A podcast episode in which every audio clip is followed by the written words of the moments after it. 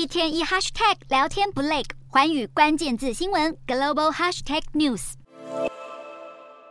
很多人最近使用社群媒体 Instagram，应该一直看到好友们转发一名男子与超多美钞的合照。这名男子是美国知名 YouTuber Mr. Beast。他在生日当天，在 Instagram 的限时动态发布了这则贴文，邀请粉丝转发他的贴文，并标注他的账号。他之后会从里面抽出五位幸运粉丝，每个人将会获得一万美金，约台币三十万元。这名网红在 IG 上有超过三千六百九十四万的追踪者，YouTube 上有超过一点五一亿的订阅用户，在网络上非常有影响力。他的影片各种题材类型都有，内容非常多元。他更是以慷慨大方、常常参加慈善募款闻名。这次的 IG 贴文转发活动也是其中一个奖励粉丝的举动。能这么大方发送现金给粉丝，你一定觉得 YouTuber 都赚很大吧？其实网红们的收入呈现相当大的差距。现在有一项南韩针对个人媒体创作者收入的调查报告显示，二零二一年平均收入最高的前百分之一可以高达七点一三亿韩元，